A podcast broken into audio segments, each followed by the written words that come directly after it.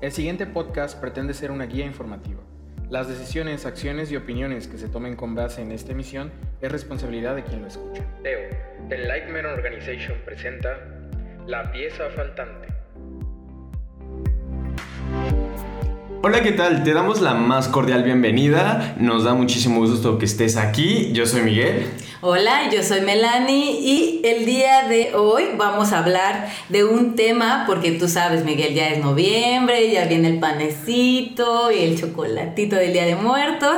Entonces se nos ocurrió hablar sobre qué hay más allá de la vida y más nosotros como mexicanos tenemos mucho esta cultura de siempre ver más allá de la muerte, creo yo. Entonces, ¿tú qué piensas sobre eso, Miguel? Sí, no, y desde el título del podcast ya nos damos una idea de qué va a tratar esto, de qué bueno, de qué hay después de la vida, de que si nos vamos al cielo, al infierno, que la manga del muerto, qué, qué hay detrás de todo ese, detrás de todo ese show, ¿no? Y bueno, para eso tenemos a una invitada muy especial. Ya ha estado con nosotros en podcasts anteriores, por lo cual, bueno, vamos a presentarla de manera breve. Ella es Itzigeri López. Tiene más de seis años en el área de desarrollo humano y espiritual, colaboradora del Instituto de Ciencias y y Escuela de Esencialidad. Bienvenida, Itzi. Hola Miguel, ¿qué tal? Hola Melanie. Hola. Hola, hola. ¿Cómo están? Excelente. Y bueno, empezando como esta parte de qué hay más allá de la vida, a mí me gustaría como introducir al tema con una pregunta. ¿Tú cómo ves que la gente ve la muerte o ve más allá de la vida? Bueno, depende en qué parte del planeta te encuentres. Cada cultura lo ve de manera distinta. Por ejemplo, acá en Occidente y sobre todo en América Latina solemos ver la muerte como algo triste, como algo trágico, solemos como ponerle algo de drama al asunto, lo vemos como algo negativo, a lo cual, este, sobre todo, le tenemos mucho miedo.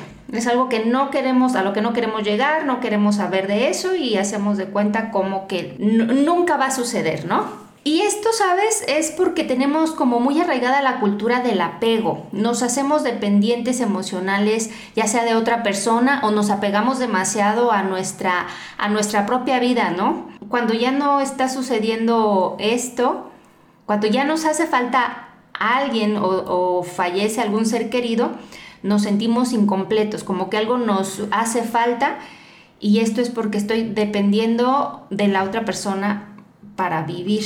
O de cosas, ¿no? ¿Eh? O de cosas. Porque, por ejemplo, en nosotros, cuando haces tu altar de, muertos, siempre le pones lo que se supone en vida el, la persona quería, ¿no? Entonces, desde ahí ahorita que hablas como de esto del apego, hasta después de la muerte sigues teniendo tu apego de la comida, de la bebida, de lo que le gustaba hacer a la persona. Y de hecho sí tenemos un podcast también de apego, pero creo que a veces en esta parte que tú dices del, del, miedo o de que nunca va a pasar es porque también no queremos ver como esta parte de, de apego que tenemos, ¿no? Sí, aquí en, Occidente, pero sobre todo en América Latina, ¿no? Ajá. Este, sí, es por esta parte del apego que comentábamos, como que no lo vemos como algo natural, lo vemos como algo malo, que, que no tiene que suceder y nos da mucho miedo siquiera pensar en ello.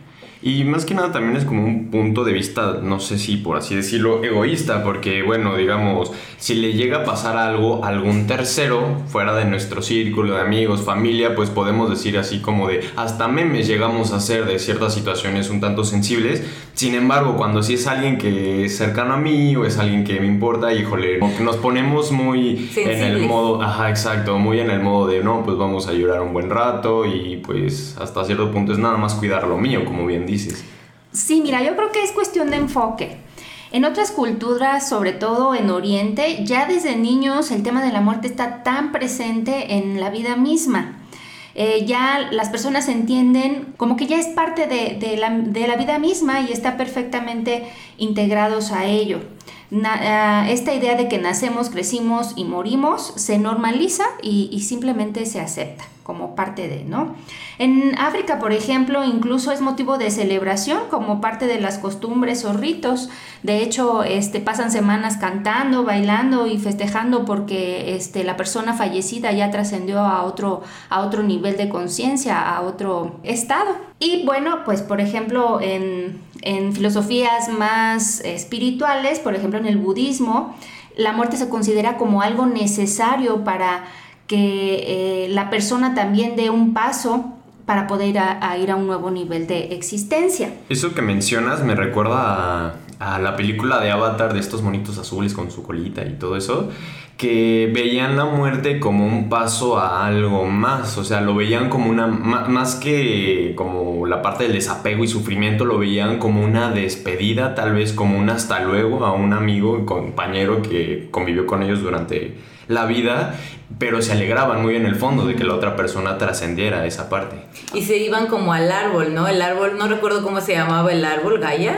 Eh, era su, ¿Ewa? era la diosa. Y, era como la unidad, ¿no? Exacto, era regresar con, acompañado de Ewa. Entonces era como más bello que decir, híjole, te vas a ir a un limbo oscuro y vas a estar ahí solito. Creo que esa es la idea del miedo, como que piensas que cuando te mueres ya te vas tú solo y ya no hay nada más.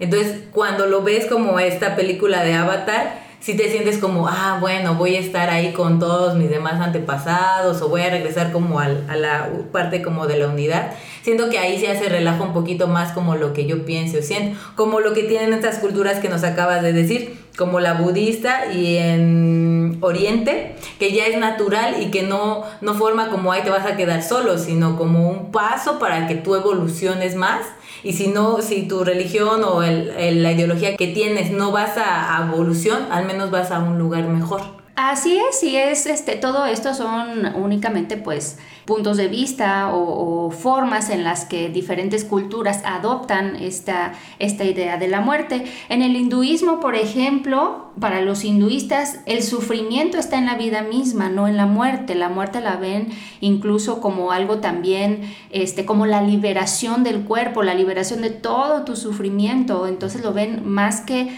negativo en comparación con nosotros en esta cultura occidental latinoamericana, lo ven como de algo muy positivo, como lo mejor que te puede pasar. Como que ya vas a descansar básicamente. Así es. Ya nos jubilamos de la vida. Exactamente, y ese sería como un punto de vista de, desde un, como más espiritual. Es, es la parte en la que logras trascender esta vida humana para ir a un nuevo nivel en el cual todos esperamos sea mucho más disfrutable y mejor que, bueno, más disfrutable que esta, ¿no? Entonces estas filosofías que nos das, nos estás diciendo, como, nos estás abriendo el panorama, ¿no? De que aparte de la, de la latinoamericana existe otros tipos de corrientes o filosóficas o ideologías que nos amplían esta parte de que hay más allá de la vida y que es un punto de vista nada más. Exactamente. Dado que la muerte es un tema mucho, muy amplio, solamente estamos como ampliando aquí la visión porque pues no hay una verdad absoluta. Simplemente estamos dando como las formas en las que diferentes este, personas la logran concebir. Y por ejemplo, nosotros como cultura Latinoamérica, latinoamericana, o más específicamente nosotros como mexicanos, ¿cómo podemos comenzar a ver eh, esta parte de la muerte no como algo doloroso, sino más como algo natural? Porque al menos considero si lo tenemos muy arraigado a la parte de latigarnos cuando alguien muere. Mira, algo que podría apoyar muchísimo es justamente esta parte de cómo cambiar el enfoque. Tenemos la idea de que algo es para siempre y eh, esta parte del apego, ¿no? Que, que, comentábamos en un inicio. Y pues la verdad es que nada es para siempre, todo cumple un ciclo, la vida de hecho en sí misma consiste de ciclos y siento yo que comprendiendo esto vamos a comenzar a dejar de aferrarnos a la idea de, de, que pues la muerte es algo que no tiene que suceder o de que algo es para siempre y que si no es para siempre está mal.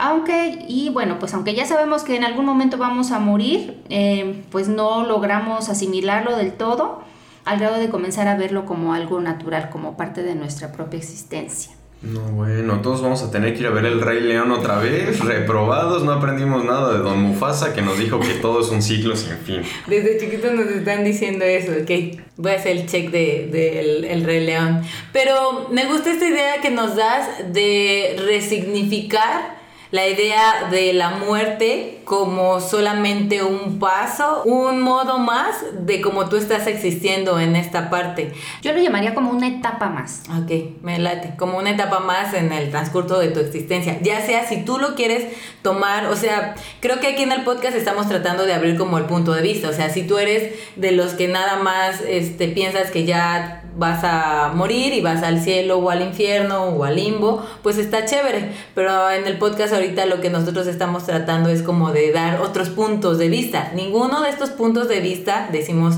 que es la verdad. O sea, cada uno de nosotros solo está poniendo en, en la mesa como lo que conoce, lo que sabe, como totalmente la experiencia. Y yo siento que cuando alguien te dice que es la verdad, dudes de si es la verdad, ¿no?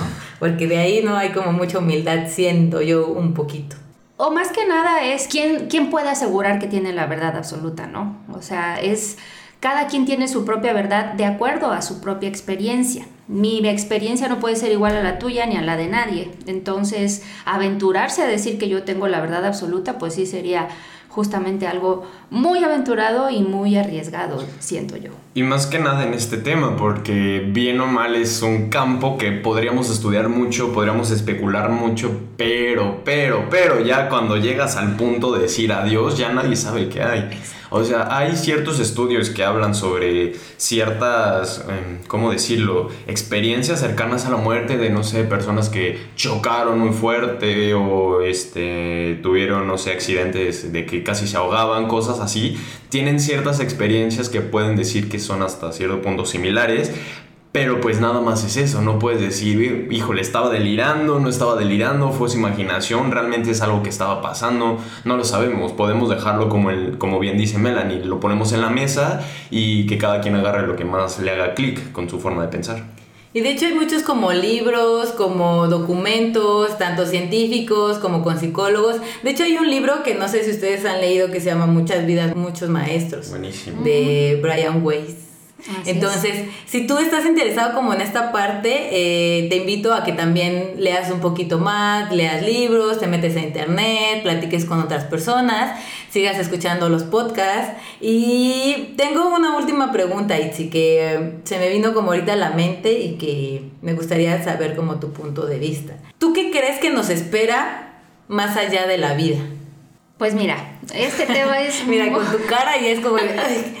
Esto es muy profundo. Bueno, esto a mí me encanta, es, es fascinante este tema porque realmente te abre un panorama mucho, muy profundo. Yo realmente sí siento que es imposible que llego a esta vida, nazco, crezco, si acaso me reproduzco y muero y ahí se acabó todo, pues realmente, realmente no creo que sea así.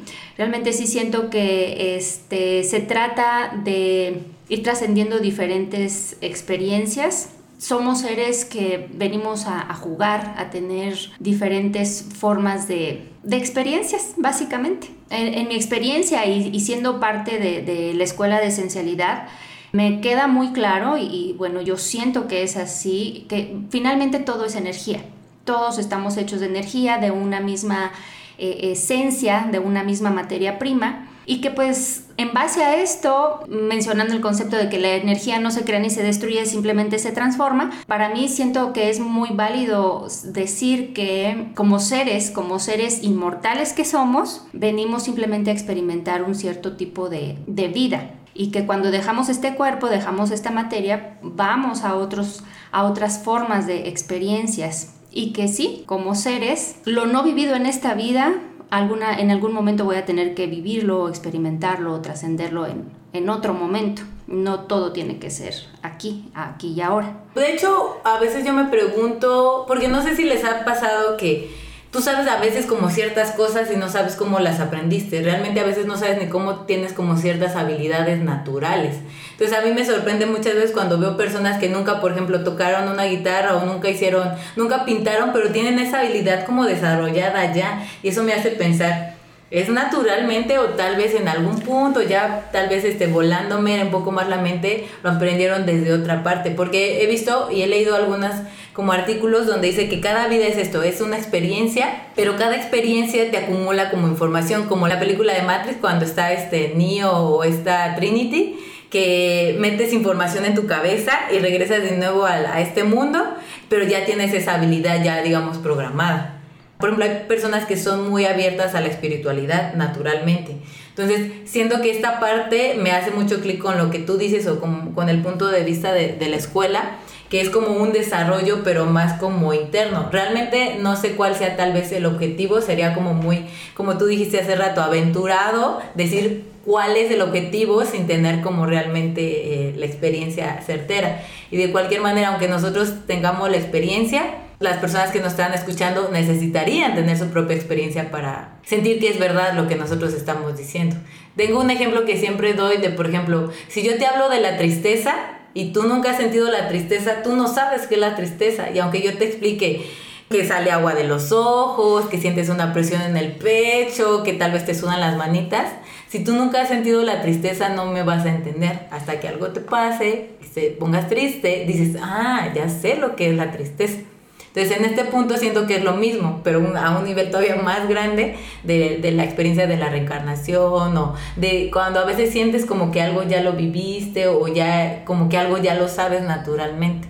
Ese es mi punto de vista también. No sé tú qué opinas, Miguel. Pues justamente se me viene como a la, a la mente esta parte de que yo antes era súper escéptico al momento de decir vidas pasadas, pues no sé, no me interesa, yo solo sé que estoy viviendo esta vida y shalala. Una vez me hicieron un ejercicio súper rápido de, a ver, este, nada más relájate tantito, como cierra tantito los ojos y piensa en algún modo que te dé como pavor morir, así que digas, es que nada más pienso en esto y ya me da como miedo, ¿no? A mí se me vino a la mente el, el morir ahogado o morir aplastado, no recuerdo por qué. Y o sea, nada más fue como cerré los ojos, me dijeron, piensa en eso que tanto miedo te da. Y fue como ese clic de, de, reconectar con algo que dije, ¿qué es esto? ¿Qué está pasando? Pero en ese momento no, no, digamos que yo encontré mi verdad de decir, debe haber algo más, o sea, debe haber como muchas más respuestas de las que vemos en nuestro día a día. Y bien o mal, bien o mal como dice también Melanie, en la película de Matrix, como que esa sensación de decir, sí, estoy en aquí caminando y hago mis cosas y sigo como el patrón de vida ordinaria, sin embargo hay un, una cierta insatisfacción de decir, mm, no, no, lo sé, debe haber algo más, algo... Siento que este, este es como si fuera el escenario nada más, detrás del telón que hay, si quitamos la cortina que hay, ¿no? Si, si apagamos las luces de fin, ya se acabó la vida, fin, ya se acabó la obra, ya se acabó la película, ¿qué hay detrás de todo eso? Entonces son cosas que sí, este, al menos yo sí eh, empezaré a investigar más y más con todo lo que nos compartes tú, Itzi. Claro, es un tema bastante amplio, bastante profundo y si estás interesado en saber más allá de estas teorías, porque a final de cuentas son teorías hasta que tengas tú la experiencia, yo creo que en algún punto todos en algún momento hemos sentido que esto no puede ser todo, debe haber más, más juego, más allá de, de simplemente lo que estoy viviendo en mi día a día, ¿no? Entonces, si se te está despertando este interés, pues en la escuela de esencialidad podemos apoyarte a, a, saber más acerca de esto, asesorarte o simplemente compartirte el conocimiento. Si bien sí somos seres inmortales y reencarnamos una y otra vez o venimos a esta experiencia humana una y otra vez, eh, realmente tu vida sí es, sí es única, porque tú como Melanie, tú como Miguel, yo como Itzi, nunca más vamos a tener una vida igual, nunca más vas a volver a ser Melanie, nunca más vas a volver a ser Miguel, nunca más voy a volver a ser Itzi. Entonces, esta Itzigeri, esta experiencia como tal en este cuerpo, en esta, en esta forma de energía, no vamos a volver a experimentarla eh, jamás. Es por eso que sí, efectivamente, tu vida es única y también las personas de las que te rodeas son este, personas únicas que están en, tu vida por alguna razón. Y por eso es la parte esta de, de aprovechala, disfrútala al máximo, haz de tu vida una experiencia eh, fantástica, maravillosa, porque es única, realmente sí es eh, importante como definir esto o ampliarlo, porque sí, somos seres inmortales que tenemos diferentes experiencias, pero tú como la forma de, de Melanie solamente lo vas a tener una vez. Ok, vida solo hay una, tienes muchas oportunidades, tal vez.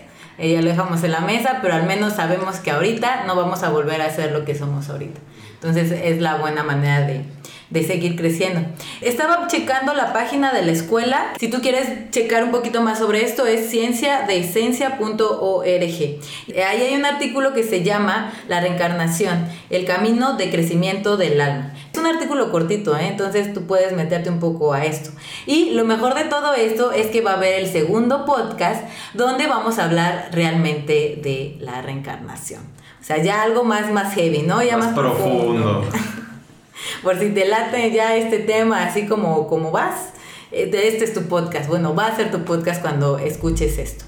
Me gustaría cerrar nada más, pues con una reflexión. En algún momento todos vamos a morir. Incluso si yo que he pasado por un duelo o tú que estás sufriendo en este momento por ello, tú también vas a morir. Así que, bueno, tampoco se trata de verlo como una resignación, de que, ah, bueno, pues ya ni modo, ¿qué se le va a hacer, no? Porque finalmente terminamos acostumbrándonos a la ausencia de las personas fallecidas y resignándonos. Pero no se trata de eso, se trata de más, más que nada de comprender y asimilar que la muerte no es algo malo, no es algo que debamos temer. La muerte es parte de nuestro ciclo de vida, algo necesario, como lo dicen por ahí algunas filosofías, para seguir avanzando en nuestro ciclo de existencia, nada más.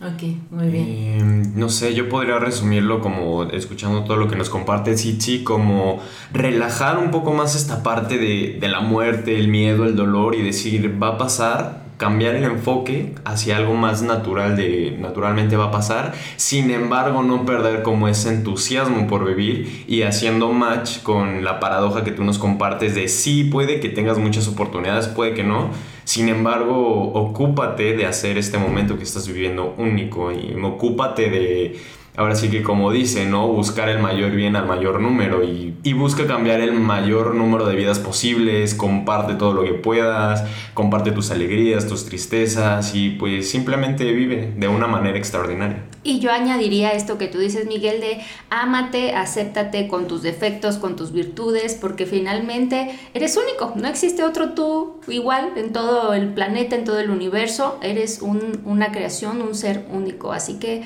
ámate porque eso es extraordinario. Ay, qué bonito. Vamos a celebrar todos, a comer pan de muertos, eh, sáquense el chocolatito. Mm, el café. Bueno, ya se pusieron muy sentimentales, yo ya voy a hacer también un resumen chiquito. Yo resumiría que todo esto son puntos de vista, cada quien siempre tiene su ideología con respecto a sus experiencias y que la verdad solo la vas a saber experimentándola pues ya nos están corriendo, entonces muchísimas gracias por habernos escuchado. Aquí pusimos varios temas sobre la mesa, te invito a reflexionar en cada uno de ellos, buscar más información y qué te puedo decir, busca tu propia verdad y busca aquella información que haga match contigo y síguela, no, no la sueltes. Quiero agradecer también a Itzi por todo el conocimiento que nos comparte, por todo el tiempo brindado. Muchísimas gracias, Itzi. Gracias a ustedes por invitarme, me divertí mucho. Si quieres preguntarle algo a Itzi Geri o a nosotros o tienes un tema, recuerda que puedes comentarnos todo esto, mandarnos un mail a la pieza faltante arroba estar despierto. El podcast 2 está en la plataforma Teo y la manera de encontrarlo es entrando a www.estardespierto.com. Ahí en la web buscas Portal Teo y ahí tendrás el Portal Teo donde vienen meditaciones, cursos y todos los podcasts 2 donde hablamos más a profundidad de todos estos temas. También te recuerdo que nos puedes seguir en Spotify, en SoundCloud y en Facebook como La Pieza Faltante. Yo soy Melanie. Yo soy Miguel. Y nos estamos viendo en el próximo podcast. Chao.